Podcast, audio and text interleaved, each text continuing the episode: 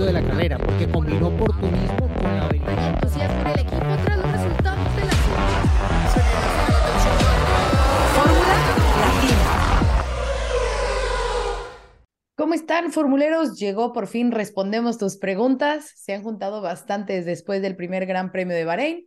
Y aquí estamos eh, Juan Fosaroli, Diego Mejía y Giselle Sarur, pero como Juan venía volando cuando hicimos el primer episodio post Gran Premio de Bahrein, eh, Juan, me gustaría empezar contigo y que nos cuentes cómo se vivió ese primer Gran Premio de la temporada.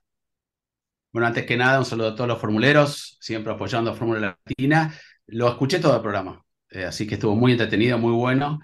Coincidí el 100% con ustedes, como siempre. A veces disentimos, pero por lo general, en, en, esta ocasión, lo que ustedes contaron y lo que se vio es un poco lo que, la realidad que se sintió allí.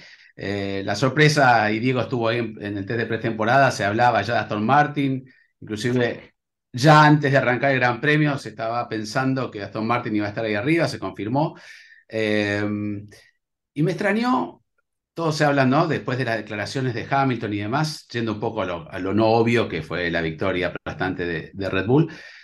Eh, ustedes lo conocen, ¿no? Le ha tocado entrevistarlo a Hamilton en muchas ocasiones y después de una carrera con un resultado como este, arrancando una temporada, debería estar, no sé, un poco abatido o con poca gana de hablar. Y ustedes vieron cómo se sonrió, estaba esperando ahí para hablar con nosotros. Le dijo a Alonso que hablaba muy rápido español y se puso ahí a hablar y habló eh, sonriendo y demás. Y digo, qué raro, ¿no?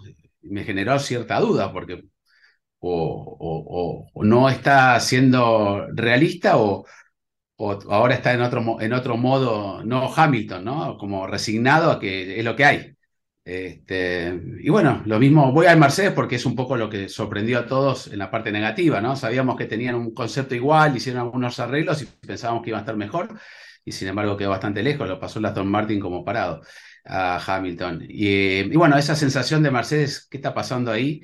Un poco lo que me quedó, lo de Alonso, confirmadísimo, aparte, realmente exagerando un poco, él dijo que perdió 12 segundos, hubiera estado peleando con Checo.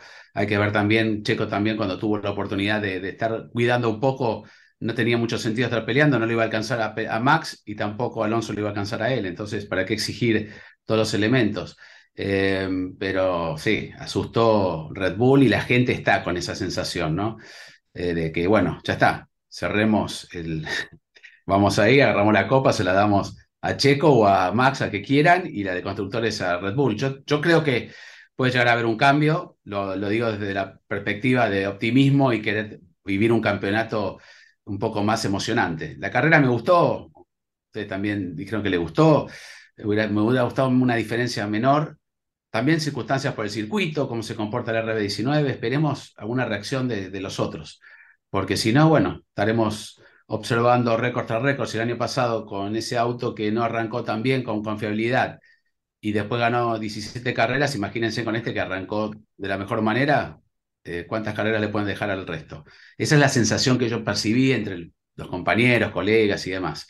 Eh, esperemos que no. Uh, nosotros también como comunicadores y que, que queremos generar este, expectativa. un poco de expectativa y que la gente diga, ah, ¿para qué voy a ver este campeonato si ya sabemos el resultado? No nos juega a favor decir eso. Pero lo estoy diciendo de, un sentimiento así de, de necesidad, ¿eh? que, que, cambie un poco algo, que pase algo, no sé, algo mágico. Ese rumor que hubo, eh, que todos venían y me hablaban, ¿no? Del rumor de que le hicieron subir un poco más el auto a Red Bull porque estaban gastando mucho esas, esas patines y que el fondo y qué sé yo, y ahora van a ver que van a estar más lejos, más cerca, digo, y al final, hagan lo que hagan, va a ser difícil este, poder pararlos, pero bueno, a conformarnos, eh, la expectativa es esa, ir a Arabia Saudita con poco tiempo, sin muchos cambios, a esperar que este circuito de otras características totalmente distintas puedan favorecer a algún otro, a Ferrari, por ejemplo. A una vuelta puede ser. El año pasado que Charles peleaba con Checo, ¿no? Por la pola ganó Checo, pero estuvo ahí, ahí nomás.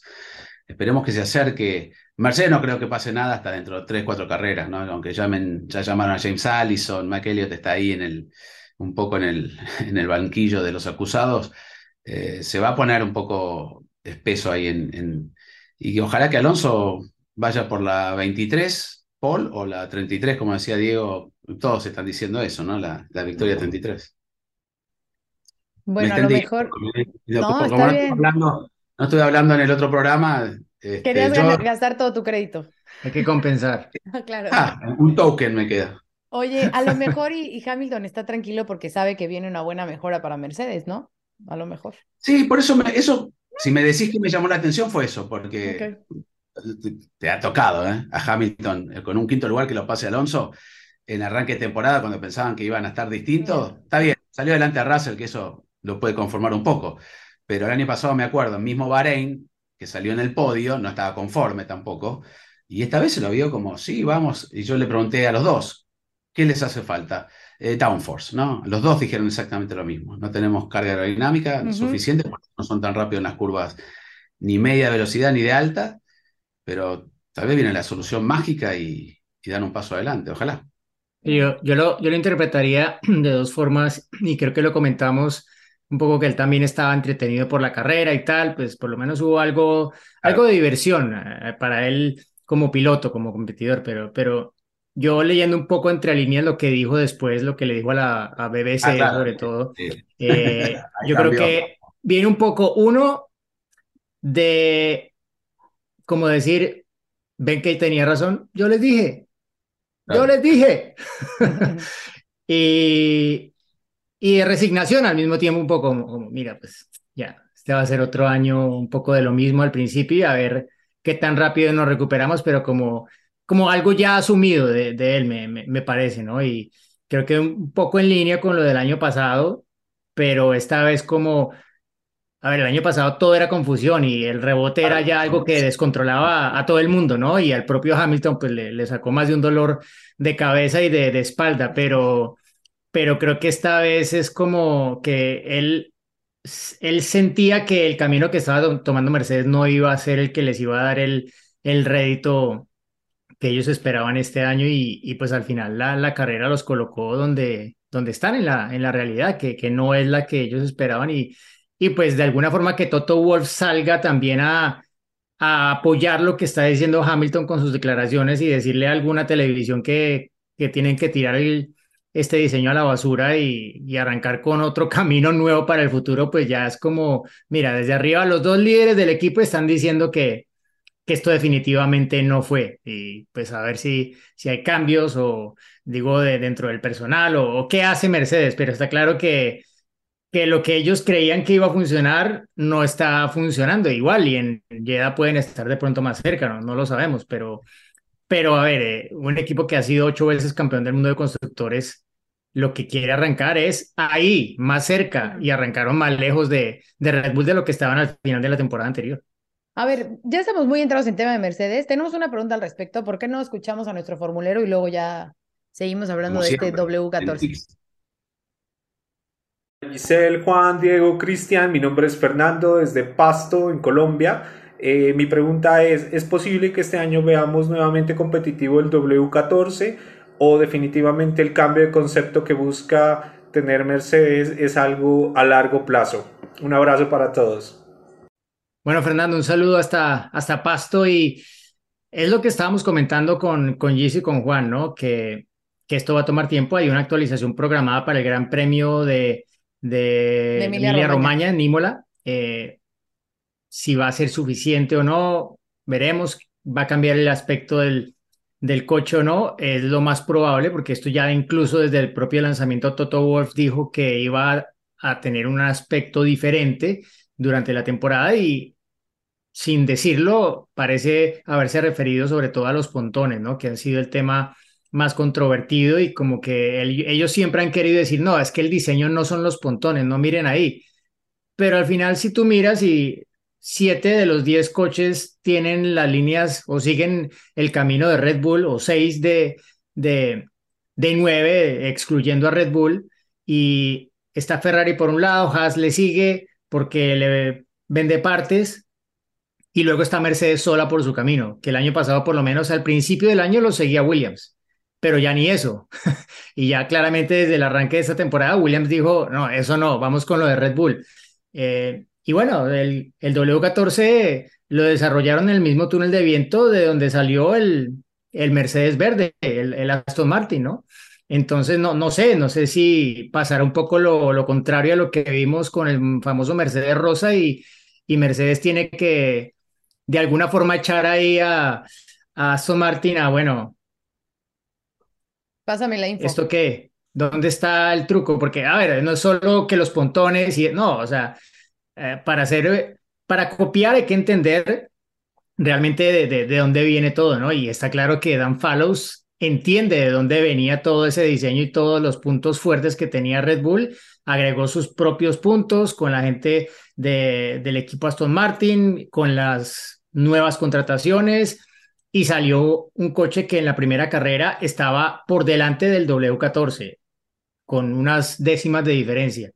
Entonces, y usa el mismo motor, la misma caja, la misma suspensión trasera, aparte de todo lo que mencionaba de que lo desarrollaron en el mismo túnel de viento.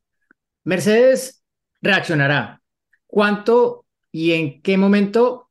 Esa es la gran pregunta, ¿no? Y creo que pues por ahora los ojos se ponen en Imola, que es, digámoslo, esa fecha más cercana que ellos ya han marcado en el calendario, donde van a traer esas actualizaciones. Pero si en Imola llegan y estas carreras anteriores los dejan como el cuarto equipo, que es donde están en este momento, pues yo creo que ya es muy difícil decir que Mercedes va a pelear algo en términos de campeonatos este año, ¿no? Si no es que ya, ya de plano mucha gente está diciendo y no, no decimos aficionados. Especialistas dicen, mira, ya Mercedes, olvídate.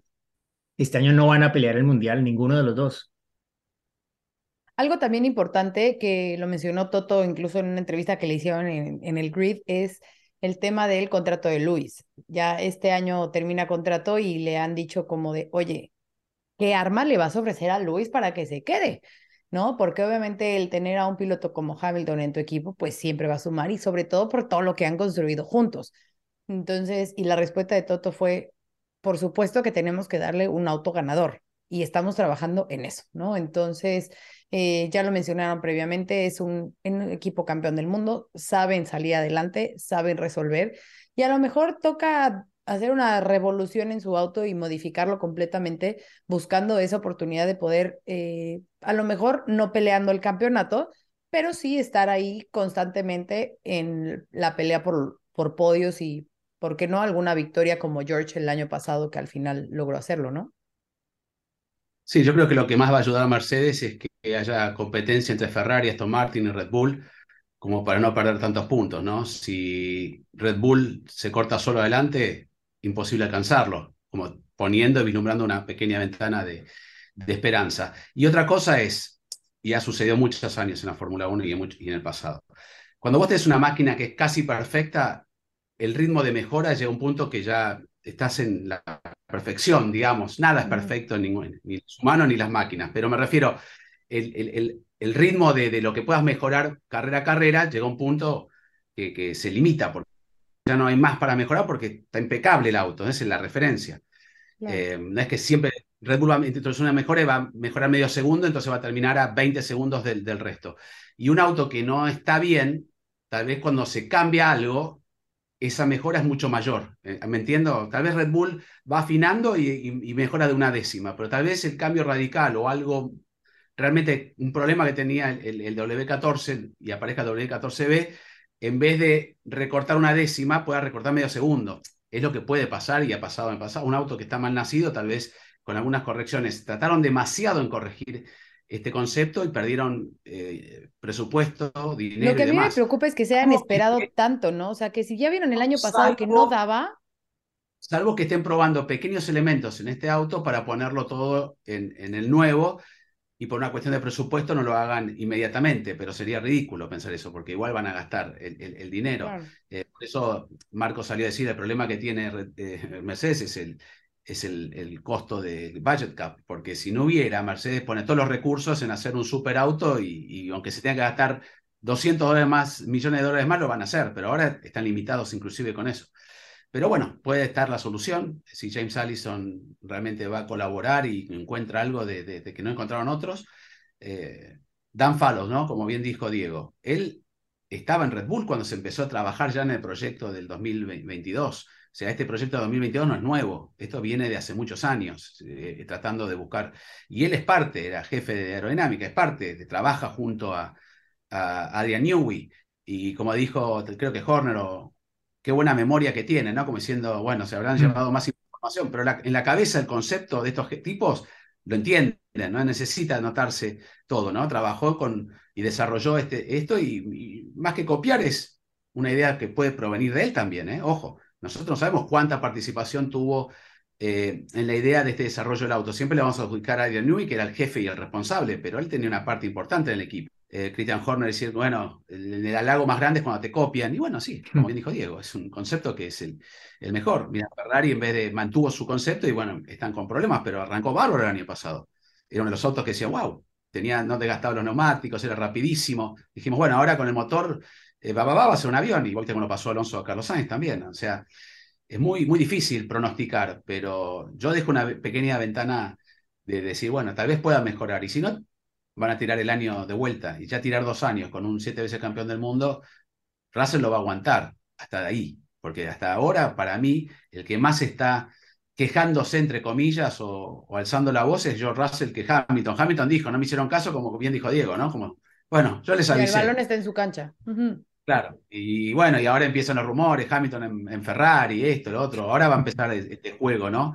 Eh, pero bueno, eh, el tema es que cuánto puede mejorar la máquina perfecta. Este R19 tal vez no tiene techo y va a seguir mejorando y mejorando y en vez de 20 segundos como le sacó 20, 38, ¿no? Fue a... 36 y medio, sí, Alonso. 6 y medio prácticamente a, a, Fernando Alonso puede hacer un minuto y ahí estamos todos, ahí sí, este, vamos a tener que ver otro deporte.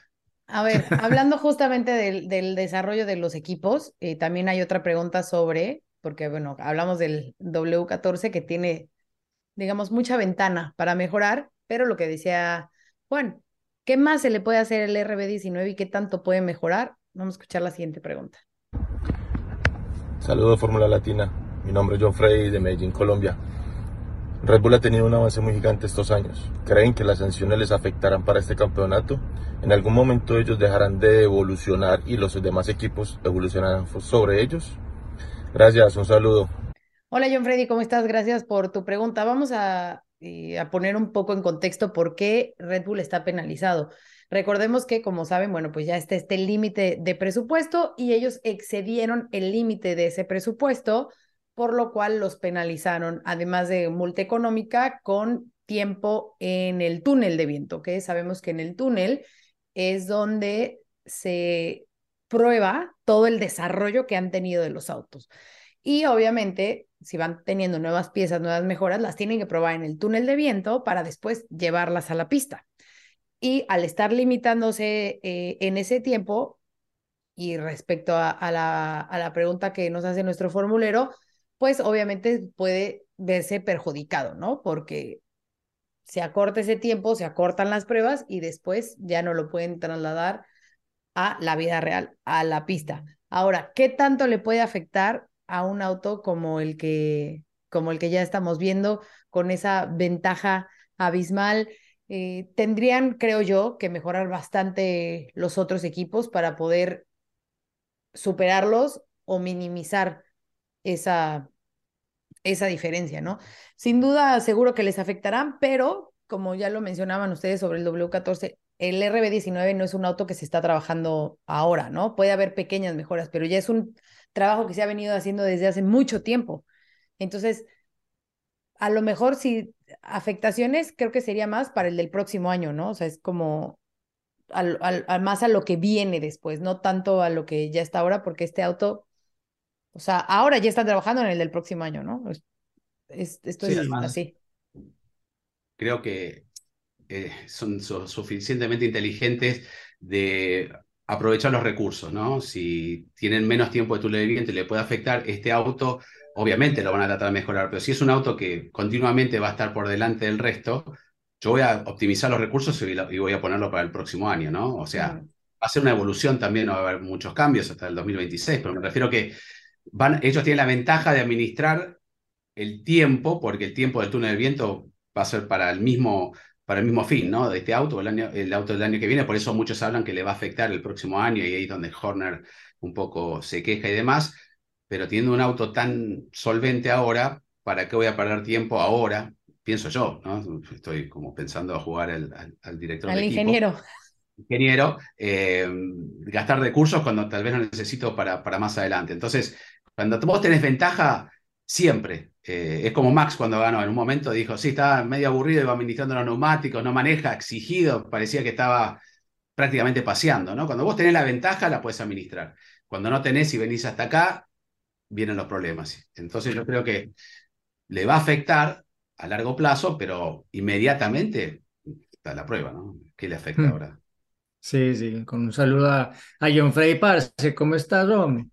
Eh, mira, eh, la verdad es que cuando salió, cuando salió la sanción y todo el tema de, de la eh, infracción de Red Bull, a ver, el, el RB19 ya había nacido virtualmente, por lo menos, y no sabemos si ya se había empezado a fabricar. Entonces, claro, eh, ahí ya no iba a tener el efecto. Entonces, por eso lo que mencionan eh, y Juan, tal vez más adelante, pero yo creo que ese tipo de sanciones uno no las puede ver como algo lineal, eh, y, y con esto me refiero a que, claro, X horas menos de túnel de viento es X tiempo eh, Menos en contra el cronómetro que no vas a poder ganar en la evolución del coche. No necesariamente, porque tú puedes pasar muchas horas en el túnel de viento y no encontrar nada muy bueno. Puedes pasar Mercedes. menos y encontrar Mercedes. un eureka, o sea, con un eureka de, de Adrian Newey ya tienes para, para que pues no necesites tantas horas, ¿no?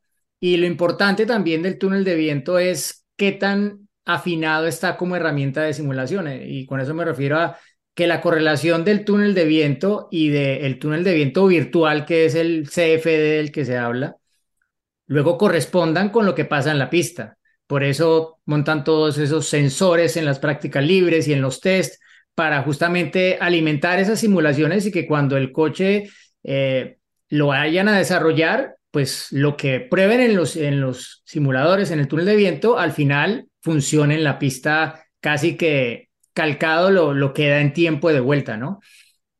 Red Bull tiene muy afinadas esas herramientas en este momento, no ha cambiado radicalmente su diseño, entonces como que es como que lo que encuentran va y funciona, ¿sí? El año pasado tuvieron una gran mejora con lo del peso que fueron quitando durante el año, este año probablemente pues ese margen se ha reducido porque este RB19 ya nació bastante más liviano de lo que arrancó el, el del año pasado y, y también por debajo de lo que terminó la temporada anterior.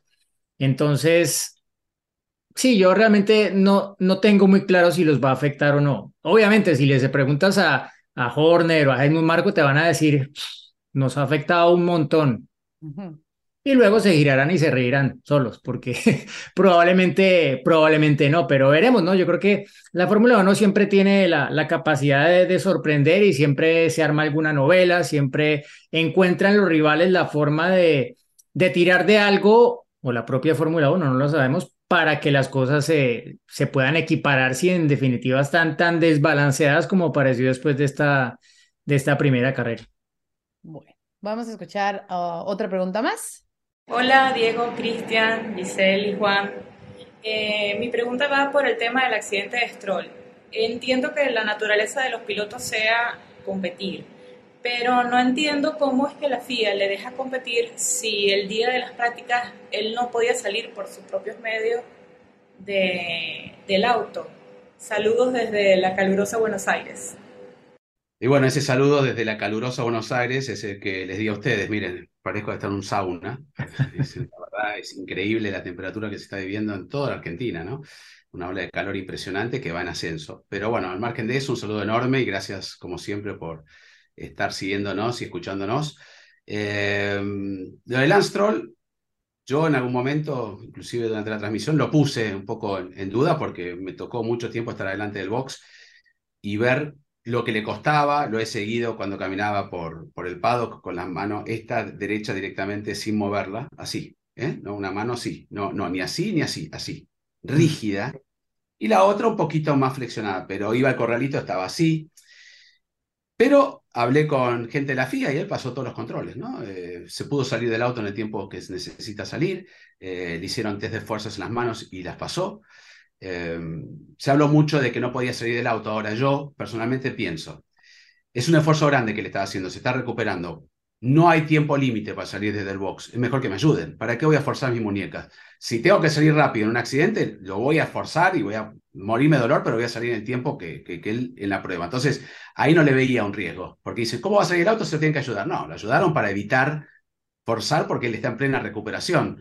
Entonces, este, en algún momento, cuando se acuerdan, cuando le piden que comprometa la línea en la curva 1 a la 2 y que agarre el volante, no puedo por mis manos, esa comunicación, escuchamos eso y dijimos, chao, ¿cómo va a hacer 57 vueltas así?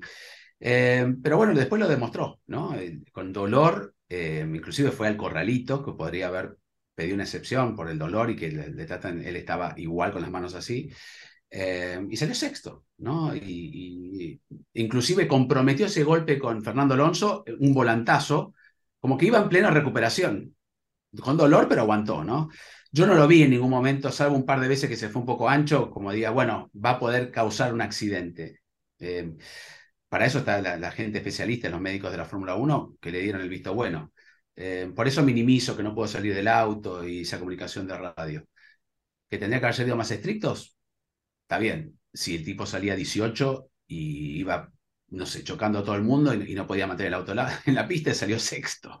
O sea, eh, sí. no estaba en óptimas condiciones, eso seguro, porque lo he visto, como digo, ¿no? Con las manitos así, y esta derecha. Encima eran las dos manos. Las versiones que circulaban, no, fue una mano, no, las dos manos, algo en el pie, no podía caminar. Dijo que hace 13 días estaba en terapia intensiva prácticamente y no se podía mover y, corrió una carrera de Fórmula 1 tal vez agrandó un poco, ¿no? El, el, todo ese proceso para decir, bueno, yo le dije incluso en una nota, dije, vos sos Iron Man, ¿no? Y se reía porque me sorprendió. Aparte, físicamente es un tipo de contextura muy grandota, ¿viste? Flaquito.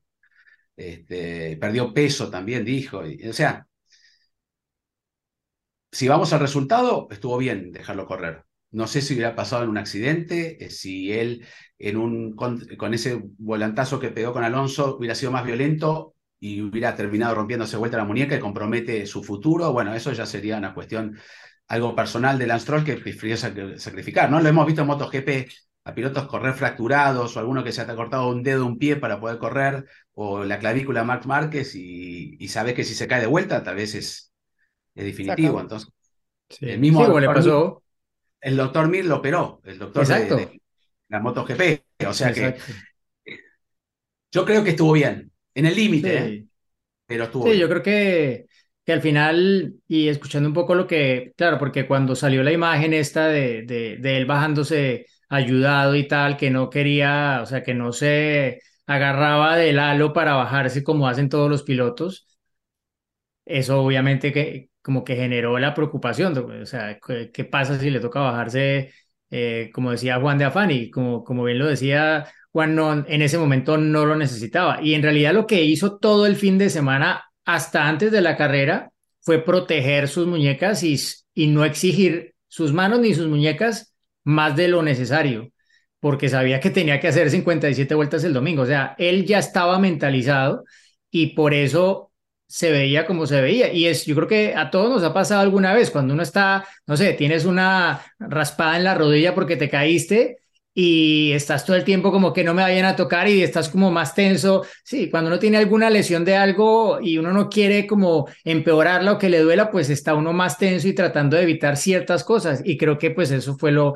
lo mismo que en una medida, digamos, lo diferente, pero bastante visible, fue lo que hizo Lance Stroll a lo largo del fin de semana. Y si al final hace las 57 vueltas, eh, sí, se tocó con Alonso, se salió en la vuelta de calentamiento también. Eh, pero lo hizo muy bien, ¿no? Y cada vez venía con mejor ritmo y logró acabar en, en esa excelente sexta posición, ¿no? Eh, como lo comentábamos antes de, del fin de semana, la mayor motivación que puede tener un piloto para recuperarse rápido es ver que, que, lo que va a manejar es así de rápido como, como era Aston Martin, ¿no? Y seguramente él habrá escuchado a Alonso decirle cosas que lo habrán motivado a que no, ¿cómo me voy a perder esto? Es el mejor coche de Fórmula 1 que voy a pilotar en mi vida y, voy a quedarme fuera por esto, olvídalo. Y, de ahí salió pues esa, esa fuerza, esa motivación, esa fuerza mental y física también eh, al, al fin y al cabo, porque una recuperación de este tipo no la hace cualquier persona, ¿no? Entonces creo que hay que reconocerle eh, lo que hizo y, bueno, pues no sé, por lo menos a mí me parece que después de esto, creo que mucha gente va a tener una percepción un poco diferente de, de Lance Stroll, como lo comentábamos el, el, el, en el episodio pasado, ya, ya muchos no lo van a ver solo como el hijo de papi, creo que el hijo de papi ya creció. Es que, a ver, los Además, que no han podido tener... papi, eh, podría los haberlo que- corrido. claro, Papá, me duele las que- manos, no quiero correr. Sí. Chao. Los que no han tenido la, la oportunidad de ver, subió Lance Stroll un video en redes sociales cuando, y que explica todo el procedimiento, ¿no? Cómo ha sido, videos, imágenes. La verdad es impresionante ver eh, el esfuerzo y el coraje para, para salir adelante, para reponerse, porque, a ver, sí, trae un auto rápido, pero no, o sea, bueno, por ahora no creo que estén peleando como que el campeonato y podría haberse perdido esa carrera para recuperarse, ¿no? O sea, era algo viable y era lo más lógico para estar al 100%, pero era esa, pues sí, a lo mejor ese, ese ADN que tienen los pilotos o ciertas personas de competitividad y de decir, no, sí puedo y voy a luchar por esa recuperación. Y me parece que, que en ese video te enseña perfecto cómo fue ese proceso y cómo luchó. Y entonces lo ves y dices, qué bueno que se subió al auto y qué bueno que terminó sexto, ¿no? O sea, como valió la pena todo ese esfuerzo. Así que... Parece eh, hasta pensado, ¿no? Porque el video, mostrando el video todo y después pone con ese resultado, le quedó. Hay un Lance Troll antes y después del Gran Premio de Bahrein, seguro. Por supuesto, sí, sí, sí, por sí. Él, supuesto. a nivel, eh, lo que opina la gente de él. Antes Sí. opinaba una cosa y ahora cambió radicalmente. Y me parece loable y muy bueno por parte de él. Si se hubiera quedado en su casa recuperándose, también hubiera sido positivo o bueno porque cuida su salud. Pero Claro. creo que lo que me llamó mucho la atención, pero eso pasa a veces cuando es algo eh, sin pensar. Fernando, cuando se saludan en el corralito, le fue a dar la mano. Claro. a propósito o no, pero eh, viste, un apretón de mano de, de Alonso no debe ser bastante. Bastante sutil, ¿no? Viste, Eh, siempre pasa uno que lo ve medio mal y le golpeas el hombro. Ah, me acaban de operar del hombro y vos lo. Gracias, sí. sabés, Típico. no sé si intencionalmente. Yo me justo ese detalle, a ver si le iba a dar la mano y le apretó la mano. Antes haber dicho, bueno, Fernando, gracias.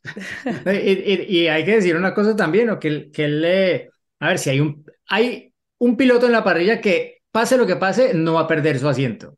Se llama Lance Stroll. Claro.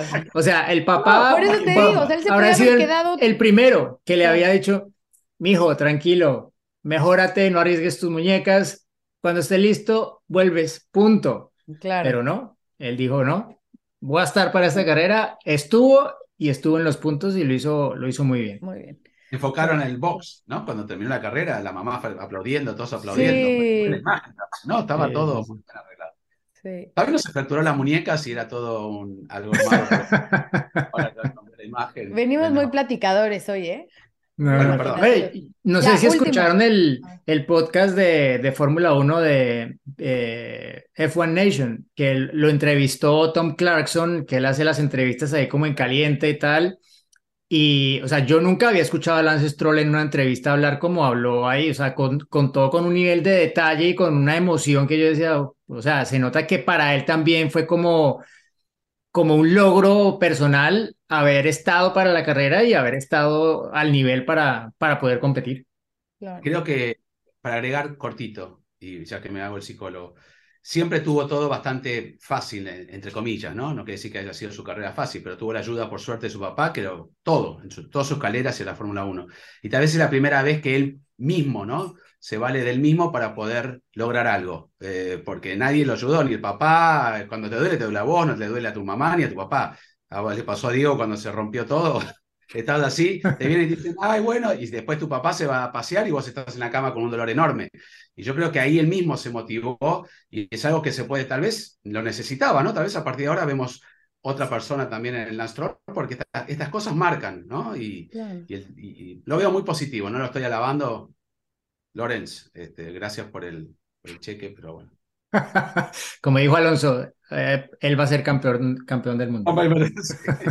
¿Quién sabe? eh? Nunca sabes, nunca sabes. Después de este golpe motivacional, a lo mejor en una de esas. Bueno, eh, vamos a nuestra última pregunta del día. ¿Qué tal, Diego, Giselle, Juan, Cristian? Mi nombre es Alejandro Sánchez de Querétaro y mi pregunta es, ¿cuál es la explicación técnica de la poca degradación de Red Bull y la diferencia que hay entre ellos y el resto de los equipos, que es enorme?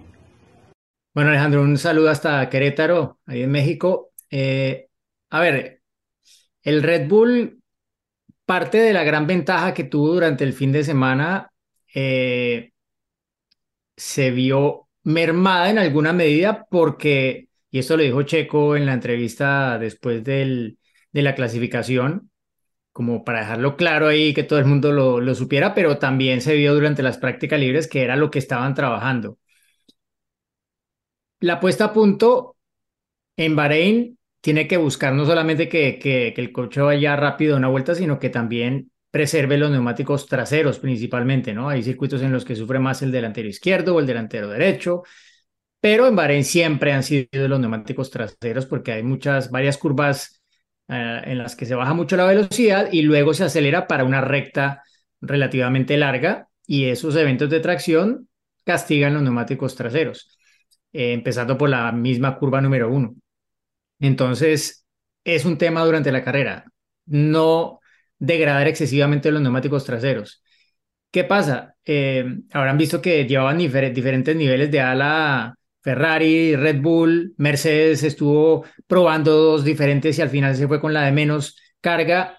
Y eh, ese tener menos carga pues te da buena velocidad en, en recta, tal vez te ayude con el balance de tu, de tu, coche, de, de qué tanto agarre tiene ese, ese balance aerodinámico eh, del eje delantero con el eje trasero para que tenga un comportamiento u otro, dependiendo de cuál sea el defecto que tiene, digámoslo, inherente cuando salen a las prácticas por primera vez. Entonces, en Red Bull pues se encontraron con un coche muy rápido y que no necesariamente tenía que ir con el balance perfecto para ser muy rápido.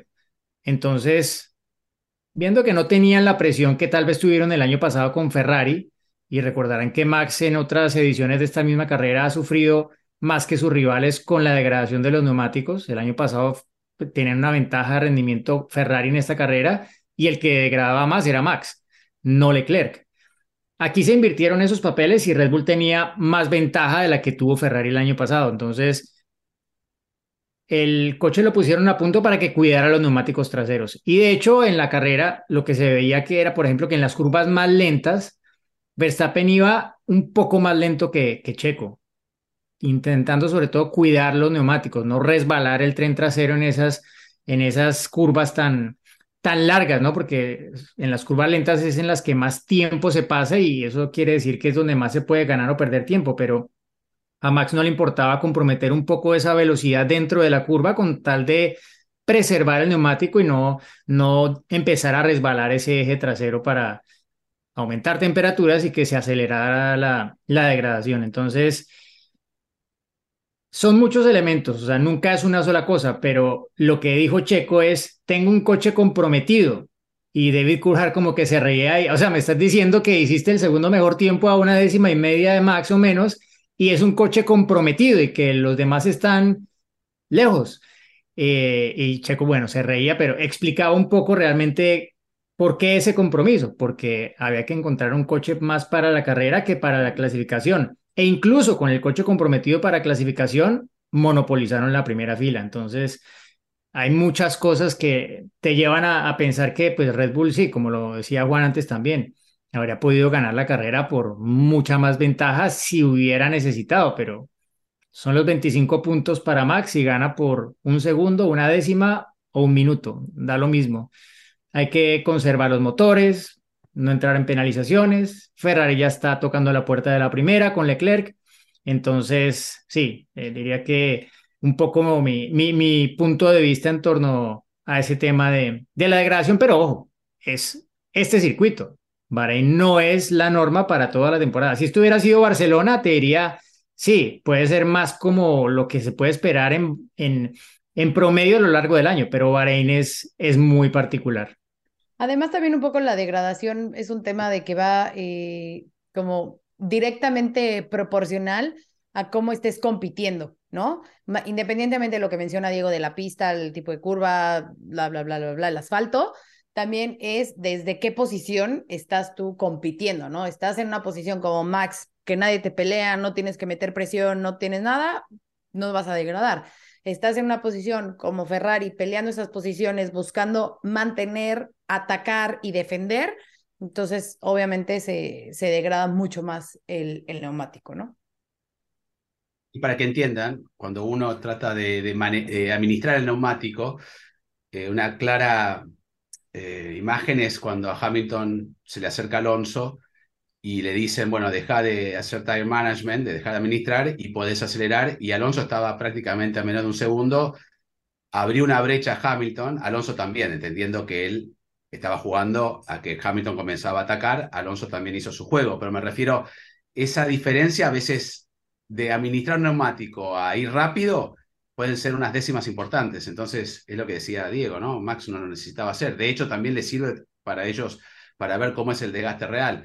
Ahora, el Red Bull también, RB18 era un súper auto en el, en el control de desgaste de neumáticos en alguna parte de la temporada. Y van a Brasil a una pista que no, no entendieron o la puesta a punto fue y fue uno de los que más degradó. Eh, eh, puede pasar en el año, no quiere decir que a, de a partir de ahora en todos los circuitos Red Bull va, va a ser de la misma manera. Yo digo, para hablar un poco de lo que decía Diego, es caso específico, Bahrein, y lo dijo Checo y Max, no tampoco para sacarse un poco ese dominio, decir, pero vamos a ver, va a haber un dominio de Red Bull, pero no va a ser tan amplio, tal vez depende del circuito. Así que, pero ya venía el R18 con un, con un chasis que cuidaba bien los neumáticos. Y si le agregás que Max lo hace bien y Checo lo hace superlativo, administrar los neumáticos, esa combinación con el RB19 le está dando esa ventaja. Tal vez no la tengan siempre a favor, ¿no? Hay que ver. Este, bien explicado por Diego, así que ¿hay, ¿hay más preguntas o no? No, ya. ¿Quieres responder algo más? Juan? No, no, yo tengo un calor, no me ven, pero estoy como Te- si hubiera corrido en Malasia 180 Uf. vueltas. No extraño Malasia para nada, pero bueno, No. eh, no. Eh, nos vemos entonces la próxima semana para un nuevo episodio de Fórmula Latina. Eh, nos traerá Juan todo el previo de Arabia Saudita. ¿Qué? Una pregunta, porque yo estaba volando. ¿Chris dónde está? ¿Qué está de vacaciones? También está, no, está trabajando. También, Ah. también él trabaja, también trabaja. También Ah, trabaja. está bien, bueno. Sí, sí. Bueno, chicos, gracias por mandar sus preguntas. Recuerda que los domingos nos pueden mandar y todavía están a tiempo de inscribirse en Grid Rival y suscríbanse también a todas nuestras plataformas. Así que saludos, nos vemos el, la próxima semana con un nuevo episodio.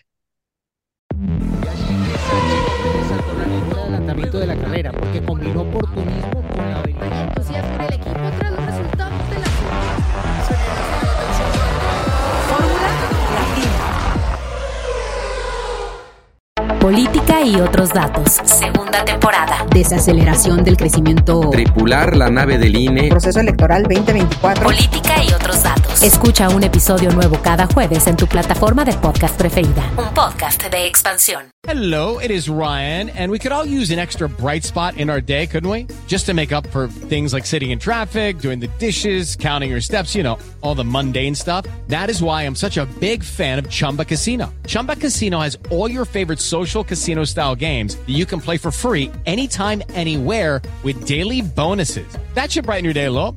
Actually, a lot. So sign up now at chumbacasino.com. That's chumbacasino.com. No purchase necessary. Group. Void were prohibited by law. See terms and conditions. 18 plus.